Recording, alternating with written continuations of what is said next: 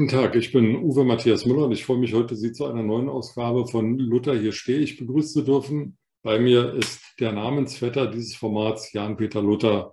Herzlich willkommen, Herr Luther. Und er bewegt sich doch. Hallo, Herr Müller. Grüße Sie. Herr Luther, wir wollen heute mal äh, einen Blick in die jüngere deutsche Geschichte tun und schauen, was wir daraus für heute lernen können. Heute vor 83 Jahren flog war Joachim von Ribbentrop, der damalige Reichsaußenminister, schon in Moskau gelandet, fuhr in den Kreml und verhandelte dort ein Abkommen, einen Nichtangriffspakt zwischen der Sowjetunion und dem Deutschen Reich. Ähm, es gab dazu dann noch ein geheimes Zusatzprotokoll, das die ähm, östlichen europäischen Gebiete in Einflusssphären aufteilte, sodass also die Sowjets bestimmte Gebiete beeinflussen konnten und die Deutschen gewisse Gebiete beeinflussen konnten. Vor 80 Jahren begann die heiße Phase der Stalingrad-Schlacht. Wir werden darauf gleich noch näher eingehen. Und man wird wohl nicht zu weit gehen, wenn man sagt, dass diese Schlacht und der Ausgang der Stalingrad-Schlacht den Zweiten Weltkrieg ähm, ja, ganz stark beeinflusst oder sogar entschieden hat. Wie konnte es dazu kommen, dass ein deutscher Reichsaußenminister sechs Jahre nach der Machtergreifung der Nazis, der Nationalsozialisten, nach Moskau flog, nachdem es sechs Jahre lang antibolschewistische Propaganda gegeben hatte und dort mit Stalin, der nun auch kein besonderer deutschen Freund war und schon gar kein Freund der nationalsozialistischen Reichsregierung war, einen Nicht-Angriffspakt abschließen konnte und die Teilung Polens verabreden konnte. Wie war das möglich? Das ist eine gute Frage. Wir sind beides keine Militärhistoriker und Stalingrad, jeder, der zuguckt, wird vielleicht jetzt gähnen und sagen, mein Gott, das ist doch Geschichte. Aber dieser neuralgische Punkt, der tatsächlich im nationalen Gedächtnis sowohl der Deutschen als auch in der Gesamtbetrachtung des Zweiten Weltkrieges eine extrem wichtige Wegmarke war. Warum, da kommen wir sicher gleich drauf das ist eine Zäsur, über die man durchaus äh, gerade zu einem Jahrestag, wir haben es jetzt ähm, 80 Jahre her, äh, dringend mal reden sollte. Und das hängt, da haben Sie total recht, ausgerechnet zusammen mit einer Reise von Joachim von Ribbentrop, dem deutschen Außenminister nach Moskau am, in der Nacht vom 22. zum 23. August 39. Also wir wissen alle, wann der Erste Weltkrieg ausbrach. Das war unmittelbar davor. Gab es plötzlich ein geheimes Agreement zwischen den eigentlich komplett verfeindeten Hegemonialmächten Europas, nämlich äh, Deutschland, sich weiter ausdehnen wollend und Sowjetrussland ähm, sich ähm, expandierend äh, stalinistisch bewegen nach den Säuberungs Säuberungsaktionen von Stalin in den 30ern in dem Falle haben sich tatsächlich zwei Interessenspartner gefunden. Es ging weder, weder äh, um die ideologische Ebene. Beide bewunderten sich so ein bisschen, ob der Erfolge, die sie in ihrem jeweiligen Segment äh, erreicht haben. Und das war eine ganz pragmatische Entscheidung. Wenn Hitler vorhatte, tatsächlich Polen zu überfallen, brauchte er auf der anderen Seite Ruhe. Und was auch die wenigsten wissen, dass dem eine durchaus längere Vorgeschichte vorausgeht, dass nämlich nach dem Ende des Ersten Weltkriegs ähm, der Versailler Vertrag vorsah, dass in Deutschland keinerlei Rüstung in jeglicher Form, keinerlei Bewaffnung in jeglicher Form existieren durfte. Aber man war sehr clever und nach dem äh, Brest-Litovsk-Frieden und nach der Geschichte mit Lenin durch Deutschland nach Russland mit Geld, auch das ist ein eigenes Thema, gab es da ganz interessante Entwicklungen, dass nämlich militärische Entwicklungen technischer Art sich wunderbar in der Sowjetunion realisieren ließen, wo kein Versailler Vertragspartner außer die Sowjet selber, die es duldeten, raufguckten. So gab es riesengroße flugtechnische Entwicklungen äh, mit äh, Überlassung von Flugzeugen und Technologie an die Russen, die wiederum den Sprit lieferten. Es gab Panzerentwicklungen. Auch die Panzerwaffe war in Deutschland nach dem Ersten Weltkrieg verboten. Und so gab es also verschiedenen Ebenen schon, Ebenen schon Zusammenarbeit, ähm, die unter der Decke so ein bisschen strategisch strategisch, rüstungstechnisch war, auch wenn die Ideologie dann im Dritten Reich mündend äh, divergierend auseinanderging. Lange Rede, kurzer Sinn, es haben sich zwei Interessenspartner gefunden, die gesagt haben, wenn ich das eine kriegen kann, nehme ich doch das andere. Und man hat brutalst äh, durch Osteuropa einen Strich gezogen und hat gesagt, okay, wir Deutschen, wenn wir bis dahin marschieren, macht ihr da einen Strich und den Teil, den könnt ihr euch dann nehmen. Und das war das Drama des Beginns des Ersten, äh, Zweiten Weltkrieges, dass Deutschland in Polen einfiel und die Polen dachten, als plötzlich russische Flugzeuge hinter ihnen auftauchten, sowjetische mit äh, rotem Stern, okay, jetzt kommen die uns zu Hilfe und jubelten, aber nicht begriffen, äh, dass das äh, der gleiche Feind war, nur nah an Farbe, der sich seinen Teil der Beute abholte, den übrigens bis in die Gegenwart äh, in Teilen behalten hat, wenn es nicht in den neu strukturierten ähm, Ländern aufgegangen ist. Das ist vielleicht eine kurze Antwort, die etwas länger dauerte, sorry. Aber das, das musste man mal einordnen, weil das wirklich ein super spannendes Themenfeld ist, wo man mal googeln, schauen, lesen sollte, aber gleich mehr. Ergänzend will ich noch, äh, Sie haben das eben kurz angedeutet, dass es ja auch noch den Vertrag von Rapallo gab, ich glaube von 1922 zwischen dem Deutschen Reich und äh, der Sowjetunion. Und da wurden äh, sehr starke Wirtschaftskooperationen geschlossen und die Sowjetunion lieferte damals schon Kohle, Getreide und viele andere Rohstoffe kontinuierlich an Deutschland, übrigens auch dann während der Nazizeit. Ach so, ganz kurzer Einschub noch. Äh, Ergänzung vielleicht, meine persönliche Lebensgeschichte, dieser äh, geheime Zusatzvertrag, dieses Protokoll und diese Karte mit dem Strich durch, das war natürlich in deutsch-deutscher Teilungszeit im Kalten Krieg ein absolutes Tabu. In DDR-Zeiten existierte dieses Dokument gar nicht, war ein Teil der Feindpropaganda. Und erst als ich 89 äh, tatsächlich einen Wissenschaftler von der Hochschule für Staat und Recht der DDR in Potsdam traf, der mir das dann wirklich auch vor und darlegte und ich damit argumentierte, bin ich fast äh, verhaftet worden, weil ich wagte, solche Dinge Dinge zu äußern, die natürlich nicht wahr sein können, weil nicht sein kann, was nicht sein darf, dass sich Nazi-Deutschland gemein macht mit dem großen Retter äh, dann späterer Zeit, Stalin.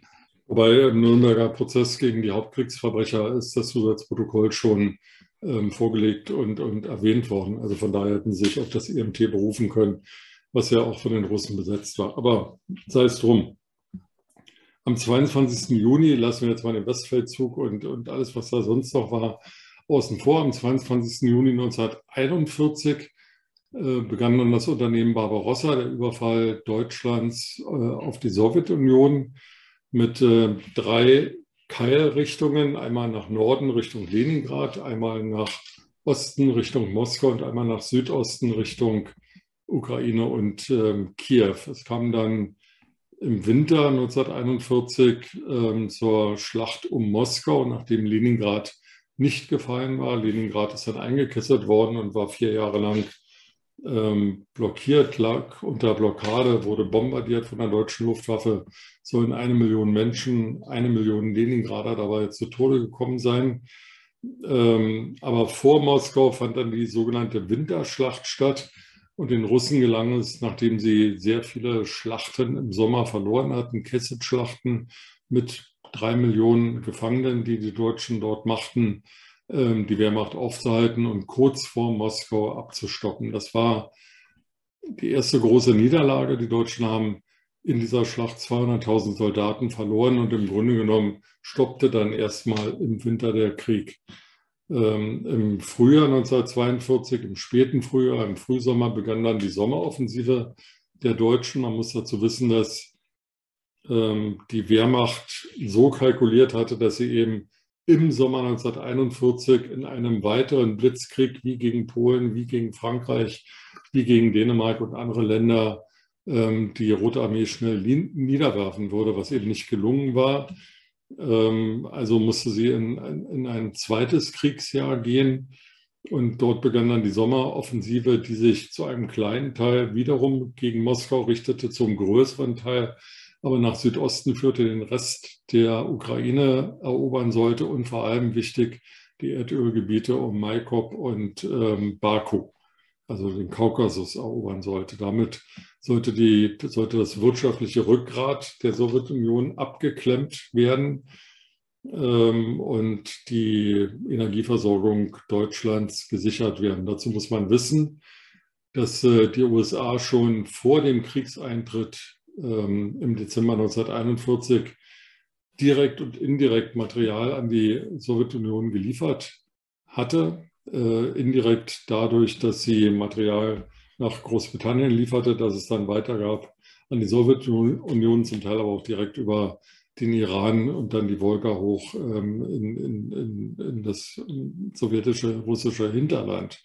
Und das Ziel von Hitler war eben auf der einen Seite diese Erdölfelder dort zu okkupieren, möglicherweise dann auch später weiter zu marschieren Richtung Iran, ist aber dann nochmal eine andere Geschichte. Und ähm, die Wolga abzuklemmen als die Hauptverkehrsschlagader, ähm, die für den Nachschub wichtig war. Und an dieser Wolga, an diesem großen Fluss, lag eben Stalingrad. Und Stalingrad ist eine große Industriestadt und Hafenstadt. Und deswegen war ihm das Ziel, Stalingrad einzunehmen. Diese Schlacht begann in diesen Tagen, diese Schlacht um Stalingrad. Ähm, sie dauerte dann bis zum 31. Januar oder bis zum 1. Februar 1943 und endete dann tragisch mit der Kapitulation der 6. Armee, was aber eben nicht nur dann noch übrig gebliebene 96.000 deutsche Truppenangehörige betraf, sondern eben auch Armeen aus Rumänien, Ungarn und Italien, die alle im Grunde genommen zerstört worden waren. Und ähm, damit war dann die Offensivkraft der deutschen Wehrmacht und auch der Verbündeten ähm, erloschen. Von da an ging es dann nur noch in Rückzügen darum, ähm, den Vormarsch der Russen aufzuhalten. Im Wesentlichen, ich verkürze das jetzt mal. Würden Sie diesem kurzen Bild soweit zustimmen? Das ist faktisch erstmal in der Kurzfassung äh, das Mögliche, was man in diesen paar Minuten sagen kann, das ist klar. Aber äh, spannend ist so die große Linie, die man dahinter sieht letztendlich, wenn ein Eroberungsfeldzug losgeht, der jemanden unerwartet trifft, der glaubt, er hat ein Agreement, was hält, äh, weil Stalin tatsächlich nicht geglaubt hat, dass Hitler die Kraft und Energie hat, jetzt schon oder damals zum jetzigen Zeitpunkt 41, 42 in der Lage zu sein oder willens zu sein, äh, Sowjetrussland anzugreifen. Das war fatal. Und dieser Irrtum, obwohl er von, von vielen ähm, Ebenen, auch von deutschen Spionen, die in Japan saßen, Dr. Richard Sorge ist da einer, klare Funksprüche mit klaren Informationen, mit äh, Klarname Barbarossa und ähnlichem nach Moskau schickten, hat der skeptische Stalin gesagt, die bei mir alle nur was vormachen, das passiert nicht. Und war durch diesen Überfall natürlich mordsmäßig überrascht, sodass keine Strategie, keine keine Planung, keine Möglichkeit bestand, dagegen vorbereitet zu sein. Parallel hatte er, wie vorhin schon erwähnt, in den 30er Jahren, äh, glaube ich, ähm, 30 bis 60 Prozent der Armeeführung liquidieren lassen, die alle diesen Säuberungsaktionen zum Opfer gefallen waren, so dass auch kein fähiges Personal in der, in der Führung der Roten Armee da war, um da eine Strategie zu entwickeln, die dem vielleicht entgegenstehen könnte, was, was Hitler davor hatte. Genauso dilettantisch war aber auch, muss man dann im Nachhinein in der Betrachtung sagen, diese Planung, denn wenn wir uns den Punkt angucken, äh, Stalingrad bis 1925 noch Zarizin, war übrigens von dem damaligen Kommissar Stalin im Bürgerkrieg Krieg gehalten worden, weswegen die Stadt ja dann 1925 den Namen Stalingrad bekam, übrigens noch bis 1961, bis dann Khrushchev dafür sorgte, dass dieser Name in Wolgograd umbenannt worden ist. So heißt es immer noch. Aber ähm, genau diese Situation vor Ort hat eben sowohl einen ideologischen Aspekt, Stalin, die Stadt, die er gehalten hat, zu nehmen, ideologisch die Stadt zu besetzen, äh, die sozusagen Stalin am meisten ärgern würde, strategisch die Wolga abzuklemmen und eben äh, das untere äh, Bereich oder den unteren Bereich sauber und klar zu halten für den Einmarsch oder für den Weg in den Kaukasus und zu den Ölfeldern. Dabei hat man aber die Front so weit auseinandergezerrt, dass eben sowohl das eine als auch das andere parallel nicht möglich waren. Das haben uns Strategen vorher schon gesagt. Also Stalingrad war eigentlich vorher verloren. Denn die Problematik bestand, wenn man es jetzt mal militärstrategisch, nicht vom Anstand her, dass man sowas generell nicht macht, ähm, betrachtet, dann war die Versorgung dieser wahnsinnig schnell, blitzkriegsartig voranschreitenden Kräfte gar nicht gegeben. Und das war wieder ein Doppelirrtum, denn die eigentliche ähm, Versagenssituation war in dem Verhältnis zwischen Göring und Hitler zu betrachten. Ähm, Hitler äh, bekam von Göring die Zusage, dass also täglich 500 Tonnen Material in diesen dann entstehenden Kessel, das war eine Kesselschlacht letztendlich, die sich von 23. August beginnend bis zum 3. Februar, wie Sie es gerade gesagt haben, nachdem am 31. dann die Kapitulation durch Paulus erfolgt ist, der am Tag davor noch zum Generalfeldmarschall ernannt worden ist ist, auch aus Gründen, kommen wir sicher auch noch drauf, dass äh, diese Gesamtstrategie einfach mal äh, völlig daneben war. Und beiden wurde gesagt vorher, sowohl Hitler als auch Göring, es ist unmöglich, 500 Tonnen Material, wovon übrigens 75 Prozent immer der Sprit war, um die Flugzeuge wieder zurückzubringen und die Maschinen und die Technik in Bewegung zu halten, die sich im und um den Kessel befanden. Nahrungsmittel wurden nur zu geringem Anteil da reingebracht, was zur Folge hatte, dass dann die gefangen genommenen oder sich ergebenen, das war nur noch ein Bruchteil der, der dort ähm, umgekommenen letztendlich und, und zerstörten menschlichen äh, Wesen dass dieses Material immer weniger wurde und die Leute dort wirklich ähm, verhungert aussahen, die dann später wiederum auch dann nicht mehr nach Deutschland geflogen worden sind, sondern in umliegende Krankenhäuser, weil man den Deutschen diesen Anblick der dort abgemagerten Gestalten, die kaum noch als Soldaten zu erkennen waren, weil sie eben monatelang unterkühlt, äh, nicht richtig ernährt, mit äh, maximal noch drei Scheiben Brot äh, und dann gar nichts mehr. Verwundeten und ähm, Kranken gab man schon gar nichts mehr, weil man dann die Truppe in Bewegung äh, versorgen musste mit dem wenigen, was noch da war, das sind Dinge, die kann man hier eigentlich gar nicht beschreiben, die kann man sich auch gar nicht vorstellen. Und deswegen ist Stalingrad ähm, neben den militärstrategischen Betrachtungen, warum, wieso, weshalb, an menschlichem Leid kaum zu überbieten, weil dort Menschen äh, geopfert, wirklich geopfert worden sind, geopfert worden sind, wieder besseren Wissens.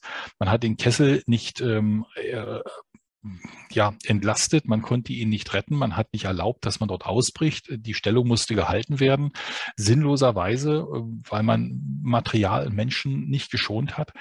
Und das war eine, eine völlig fatale, im Nachbetrachtungsgang völlig äh, verfahrene Situation. Wobei, letzter Satz, Militärstrategen im Nachhinein sagen, dadurch, dass so lange sowjetische Kräfte dort gebunden waren, mit massiver Form und massiven Menschen- und, und äh, Materialaufwand, hat man natürlich die Kaukasusfront noch so lange entlasten können, die wäre eher zusammengebrochen, was am Ende zu nichts führte, weil der Krieg endete sowieso mit der desaströsen Niederlage Deutschlands. Aber aus militärstrategischer Sicht damals hat diese Halteaktion der ähm, Stalingrad-Front und des Kessels die Rolle gehabt, dass man die andere Frontebene eben damit entlastete, weil die Kräfte gebunden waren. So nannte man das. Also Hitler war sich äh, zumindest zum Teil äh, des Ernstes der Lage bewusst, weil er gesagt hat, wenn ich das Öl des Kaukasus nicht bekomme, ist dieser Krieg zu Ende, also verloren für Deutschland. Ja. Äh, nun hat äh, die Wehrmacht der Maikop eingenommen, auch ein großes Ölgebiet, nicht so groß wie Baku, aber immerhin nur das nützte nichts, weil die Sowjets, und da kommen wir jetzt zu den Parallelen zur Gegenwart, ähm, dort die Anlagen total zerstört hatten, ohne Rücksicht auf die Zukunft. Sie wollten eben nichts den Deutschen überlassen. Sie haben die Politik der verbrannten Erde dort betrieben. Und so standen die Deutschen in Maikop, aber die hätten auch wegbleiben können, weil äh, es gab eben dort kein Öl mehr, das sie hätten mitnehmen können und das sie einsetzen hätten können, um in Flugzeuge zu betanken oder Panzer fahren zu lassen. Also dieser Teil des Feldzuges war dann von der strategischen Ausrichtung her auch ein totaler Fehlschlag, weil die Russen eben klug gehandelt hatten. Der zweite Punkt ist, diese Sommeroffensive, die ich 1942, die ich beschrieben hatte, brachte auch deswegen für die Deutschen so viel Erfolge, weil die Russen sich immer weiter zurückzogen. Das hatte zwar zur Folge, dass weil sie sich zurückzogen, es weniger Kesselschlachten mit vielen Millionen russischen Gefangenen gab. Aber die Russen wichen eben zurück und die Deutschen konnten nachrücken. Und es gab dann ähm, etwa auch im August 1942 den berühmten Befehl von Stalin 227, keinen Schritt weiter zurück. Und wer zurückgeht, wird von den Russen erschossen. Und ähm, gibt eben nur noch zwei Möglichkeiten, entweder kämpfen oder im Kampf fallen. Aber ein Zurückweichen war verboten. Und ähm, diesem Befehl einzuhalten, äh, darüber zu wachen, waren die Politruks, die Politoffiziere angehalten. Und der oberste Politoffizier in der Ukraine war der von Ihnen schon erwähnte Nikita Khrushchev, ähm, der eben dafür sorgte, dass Stalingrad dass da eben niemand zurückging. Na, das war wurscht, wie viel tausend oder zehntausend Rotarmisten dort fielen in, in, einer Stunde. Die, es gibt Bilder, da steigen die Rotarmisten aus den Zügen aus, haben gar keine Waffen, sondern gehen dann zum Boden, wo die Toten mit ihren Waffen liegen, greifen die Waffen und schießen dann weiter. Das habe ich übrigens menschlich aus familiären Quellen tatsächlich genauso geschildert bekommen. Also Sie sagen es gerade sehr sachlich. Ich habe das mit äh, Entsetzen geschildert bekommen. Alter Mann, der dann sich an seine Jugendzeit ähm, zwangsweise erinnerte und berichtete, wie ihm wirklich eine Horde aus dem Graben entgegenkam mit Waffen. Die rannten dann, die wurde niedergemäht mit den automatischen Waffen, die die Deutschen hatten. Dann sprang eine zweite Reihe aus dem Graben, die waren völlig unbewaffnet. Junge Männer, die, wo sie sagten, da können wir doch nicht schießen, die einfach dann zu den Gefallenen rannten, die Waffen nahmen und mit den Waffen dann versuchten weiterzukämpfen, aber auch nicht wirklich weiterkamen, worauf die nächste Reihe kam und dann von die, das sagt er, war so entsetzlich, das, das war kein Krieg mehr, das war keine Auseinandersetzung, das war ein Niedermetzeln. Ähm, aber das wiederum, wenn Sie gerade bei Khrushchev waren, äh, war ja auch das Problem, dass auf die Zivilbevölkerung von Stalingrad keine Rücksicht genommen worden ist, weder von den Deutschen noch von der russischen Seite, weil man gesagt hat, damals hatte Stalingrad äh, eine halbe Million Einwohner, heute hat es mittlerweile eine Million. Aber von dieser halben Million Einwohnerschaft ähm, waren immer noch 75.000 in der Stadt, weil man nicht weiter evakuieren konnte. Es war gar nicht möglich technisch. Ähm, vorher hatte man gesagt, ihr müsst drinbleiben in der Stadt, um die äh, russischen Soldaten nicht zu demoralisieren, dass sie quasi für eine leere Stadt kämpfen sollen. Ihr müsst drinbleiben, damit das überhaupt einen Sinn macht. Und am Ende waren tatsächlich in dieser Stadt noch 8000 Gestalten, die man gar nicht mehr als Menschen bezeichnen konnte, weil die in Kellern, in, in Erdlöchern gelebt haben, teils völlig verhungert, weil keine Nahrungsmittel, kein Wasser, nichts mehr da war, bis auf das Wasser der Wolga, zu der man gar nicht kam. Und tatsächlich gingen diese Kämpfe noch bis zum 3. März, wo dann noch zwei äh, russische Soldaten verwundet worden sind. Und nach langer Suche fand man acht Offiziere, deutsche Offiziere, die man dann noch schnell hinrichtete. Das war dann tatsächlich das Ende der Stalingrad-Schlacht. Das war äh, an Brutalität und an, an Perversion, an menschlicher Entartung, sage ich mal, äh, fast nicht zu überbieten. Und das ist genau das Fanal, was man vielleicht vor Augen haben sollte, wenn man sich gegenwärtige kriegerische Auseinandersetzungen, Eroberungskriegen vor Augen hält.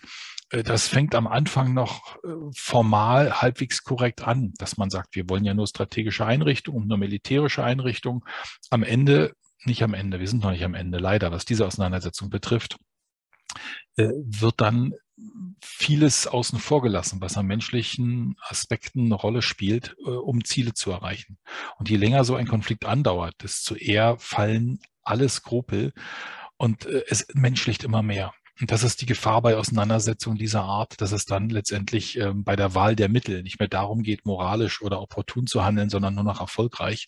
Und der Erfolg äh, liegt dann immer im Auge des Betrachters, weil es am Ende ein Pyrrhussieg ist, weil das, was zerstört, das, was niedergemacht, äh, eliminiert worden ist, äh, selten in der Form wieder herzurichten ist. Und wenn wir uns die Situation in der Ukraine betrachten, in der Gegenwart und die ähm, Atomkraftwerke dort, die in Geiselhaft genommen worden sind, dann kann man sich gut überlegen, wohin das führt, wenn nicht vorher irgendwie eine Form von Vernunft die äh, Auseinandersetzung in irgendeiner Form dort beendet oder zumindest ausklammert, wenn es diese Bereiche gibt, weil es wird dort keine Gewinner geben.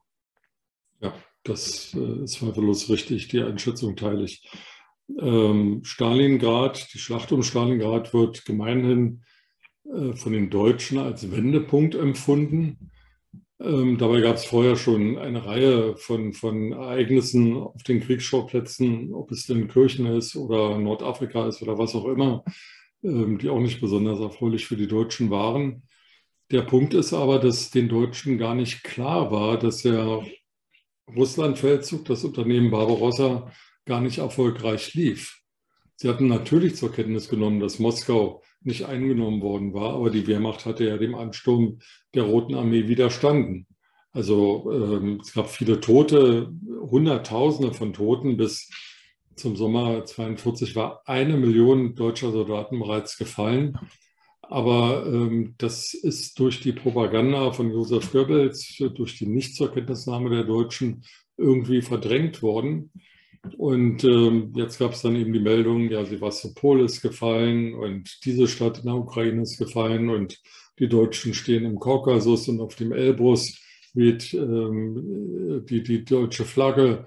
Stalingrad ist ähm, unter Beschuss. Das haben die Deutschen alles für Erfolge gehalten und umso stärker hat sie dann getroffen, dass ähm, Stalingrad eben verloren ging und dass nochmal 200.000 deutsche Soldaten nicht nach Hause kamen, unabhängig jetzt mal von den anderen ähm, Kräften aus Ungarn, Rumänien, Aber Australien. Da sprechen Sie genau einen ganz spannenden Knackpunkt an, weil tatsächlich am 8. November äh, 43 gab es noch 42, Entschuldigung, gab es tatsächlich äh, von Hitler die Auffassung, weil ja 90 Prozent der Stadt äh, Stalingrad schon erobert waren und die russischen Kräfte sich gerade formierten, dass er die Stadt schon hätte. Und das gab immer zum Jahrestag ähm, des, des Hitlerputsches äh, von, von äh, 23 die ähm, berühmten Bürgerbräu oder wie auch immer, Bierkeller reden von Hitler. Und die ist tatsächlich aufgezeichnet worden, wo er dann so ganz lapidar und in leichter, suffisanter Überheblichkeit sagte, ja, also da gibt es ja eine Stadt, die den Namen Stalins trägt und äh, ja, ich will ja nicht zu viel sagen, aber wir haben sie schon. Na, nun kommt kein Schiff mehr die Wolga hoch, hahaha. Ha, ha. Und das Gelächter all derer, die da drin waren, ähm, Hitler selber ahnte, glaube ich, selber nicht, welche Folgen das haben könnte, weil er selber aber thematisiert hatte, war die Problematik danach der Niederlage und dessen, dass er ja locker sagt, ach, haben wir alles schon, dass dann in der Reichsrundfunkübertragung äh, am 31. Januar, als die Kapitulation äh, dort äh, irgendwie verkauft, verkauft werden musste, hat man nicht Hitler, sondern hat in dem Fall auch nicht Goebbels, sondern Göring ans Mikrofon gebeten. Und dann wurde verkündet, dass eben die gesamte sechste Armee ähm, umgekommen ist. Äh, die BBC hatte allerdings vorher bereits berichtet, dass 96.000 deutsche Soldaten der sechsten Armee sich in Gefangenschaft begeben haben, was dann durch Briefaustausch durchs Rote Kreuz irgendwie dann auch ähm, den Familien bekannt war. Und da wusste man spätestens, okay, da ist doch Lug und Trug hinter. Was uns unser Regime erzählt, haut doch hinten und vorne nicht hin. Da ist doch gar kein Sieg mehr, da ist doch gar kein Erfolg mehr. Und Frontbegradigung heißt nicht Frontbegradigung, sondern Rückzug. Und dann fing man eben langsam an, äh, zwischen den Zeilen zu hören, die Propaganda auseinanderzunehmen und sich eben aus Quellen, aus Feindabhöraktionen, was übrigens lebensbedrohlich war, wenn dabei erwischt wurde, dann zu informieren. Auch deswegen war Stalingrad ein, ein Wendepunkt in der Geschichte weil den Deutschen damit klar war, wir sind nicht mehr die siegreiche Nation. Da ist äh, spätestens seit dem Kriegseintritt der Amerikaner im, im Dezember 41 war klar, dass das Ganze ohnehin sehr, sehr schwierig werden würde. Aber Stalingrad war in vielfacher Form ein Wendepunkt, auch wenn es nicht die wichtigste, vielleicht nicht die blutigste und nicht die entscheidendste Schlacht des Zweiten Weltkrieges war. Aber es war tatsächlich die entscheidendste, was ähm, dieses Wendeempfinden anbetraf, dass der Krieg nicht mehr zu gewinnen ist, dass es ab jetzt rückwärts geht. Moskau Moskau schon nicht erreicht, Stalingrad nicht geschafft, die sechste Armee komplett aufgerieben. Und tatsächlich von den 96.000 kamen nur 6.000 wieder zurück. Aber das lag unter anderem auch, das hat man danach auch versucht, wenigstens relativierend zuzugeben, an dem extrem schlechten Allgemeinzustand der Truppen, die vorher schon komplett ausgehungert, erfroren, verwundet, äh, kaum noch in der Lage war, Abwehr ähm, zu zeigen. Und da die Deutschen selber ja auch vieles schon zerstört hatten an Bahnstationen, an Infrastruktur, mussten diese entkräfteten ähm, arm gestalten dann auch noch zu Fuß in irgendwelche Lager und Unterstände und da die sowjetische Armee auch keine Versorgung hatte, haben sie natürlich den gefangenen Feinden auch nicht gerade Kaviar und Sekt serviert. Also das spielte dann der Situation noch in die Hände, so dass man nicht brutal sagen kann, die wurden mit Absicht zu Tode getrieben. Das ergab sich aus der Kriegssituation. Ich will da nicht äh, entkräften, aber äh, die Realität spielt ja schon eine gewisse Rolle bei der Betrachtung der ganzen Geschichte. Also es sind ja auch drei Millionen äh, Sowjetsoldaten in deutscher Kriegsgefangenschaft umgekommen, ja. verhungert. Ja. Herr Luther. Ähm, ganz kurz, es gibt noch einen, einen, ganz bevor ich das wieder vergesse, wenn ich das noch sagen darf. Es gibt einen äh, tatsächlichen greifbaren, physisch berührbaren Aspekt dieser Schlacht von Stalingrad. Und das ist äh, eine Zeichnung. Und zwar hat ein Arzt äh, namens Räuber mit EU ähm, Weihnachten 41, Weihnachten 42, ähm, weil er im Prinzip, weil er klar war, dass die Versorgung nicht mehr gewährleistet werden konnte. Am 24. Dezember fiel, glaube ich, einer der letzten Flughäfen noch in die Hände äh, der, der Sowjets, sodass dann klar war, da kommt nichts mehr. Also wir sind eigentlich allein gelassen, wir sind im Kessel und es wird nichts mehr geben. Und dieser Arzt hat auf ein, eine sowjetische Landkarte auf die Rückseite eine Madonnenfigur, eine Madonna gemalt, ähm, die ein Kind in den Armen hält, gebeugt und hat äh, Licht, Leben, Liebe in diesen Rahmen reingeschrieben und diese Madonna drückt eben äh, in dieser Haltung die Situation aus, in der sich die Soldaten dort befunden haben. Ähm, der Mann hat den Krieg nicht überlebt, aber das ähm, Stück Papier kam an die Familie und ist dann auf Vorschlag des Bundespräsidenten an die Berliner Gedächtniskirche übergeben worden. Und diese Madonna von Stalingrad ist ein, ein sehr, sehr eindrückliches Gemälde, ein sehr eindrückliches Bild, was man in der Berliner äh, Gedächtniskirche tatsächlich finden und sehen kann. Bei der Betrachtung dieses realen, mit Schmerz gezeichneten Bildes wird einem vielleicht die Tragweite dieser Schlacht nochmal physisch bewusst, wenn man äh, sich das anschaut. Und das ist wirklich etwas real Existierendes, was Ausdruck dieser Schlacht geworden ist am Ende. Sie mich eine letzte Parallele äh, zwischen damals und heute ziehen. Äh, die deutsche Wehrmacht war der russischen, der Roten Armee bei Beginn der Sommeroffensive 1 zu 3 unterlegen. Also heute würde man sagen, da kann man gar keinen Angriff wagen, weil eigentlich müssen die Angreifer 3 zu 1 überlegen sein. Aber 1 zu 3 unterlegen zu sein, ähm, funktioniert eigentlich nur, wenn die anderen Soldaten völlig unfähig sind äh, oder die eigenen Waffen den anderen Waffen total überlegen sind. Beides war ja nicht der Fall. Man glaubt es aber. Aber der Punkt war, dass es gar keine Aufklärung gab. Ja, also der deutsche Generalstabschef äh, Franz Halder hatte so eine Idee, da gäbe es so ein paar tausend Flugzeuge und ein paar zehntausend Geschütze. Ähm, Hitler hat diese Zahl nicht geglaubt. Er fand die total übertrieben. Und der militärische Informationsdienst, Abwehrdienst, die militärische Spionageorganisation der Wehrmacht, die Organisation Fremde Heere Ost unter Herrn Gehlen, übrigens später der erste Präsident des Bundesnachrichtendienstes, hatte realistischere Zahlen geliefert, die wesentlich höher waren als die von Halder und trotzdem der Wahrheit noch nicht nahe kamen. Das heißt, ähm, auch im zweiten Kriegsjahr gegen die Rote Armee war die deutsche Seite, sowohl die Oberbefehlshaber als auch der Generalstab, nicht in der Lage, wirklich einzuschätzen, welche Macht ihnen da gegenüberstand. Und äh, die Tatsache, dass die Russen eben in der Anfangsphase dieser Sommeroffensive 1942 zurückwichen, bestärkte sie noch darin, naja, die können ja nicht besonders stark sein, sonst würden sich ja mehr wehren.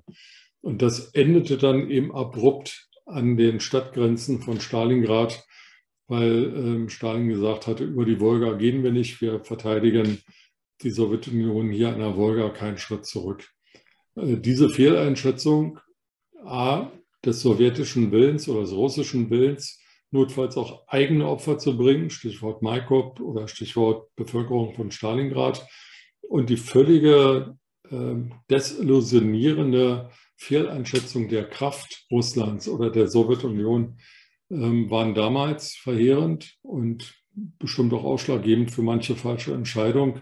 Und ich sehe da auch Parallelen zu heute, denn ähm, ja. ich mir einfach nicht vorstellen, dass äh, es viele westliche Politiker gibt, die geglaubt haben, A, dass ähm, Russland die Ukraine angreift oder dass Russland nicht schnell die Ukraine besiegen würde oder wenn das auch nicht passiert, äh, dann nicht wenigstens schnell unter den Sanktionen, die der Westen verhängt hat, zusammenbrechen würde. All das ist ja nicht passiert. Da muss man auch aufpassen in der Einschätzung der Geschichte. Aber spätestens seit Napoleon wissen wir, seit 1812, ähm, dass Russland zu Opfern bereit ist und willens ist, seit dem Brand von Moskau die eigene Hauptstadt, damals Hauptstadt anzustecken. Äh, nee, St. Petersburg war Hauptstadt. Ähm, oder Moskau? Ja, Moskau, Moskau. Moskau war noch.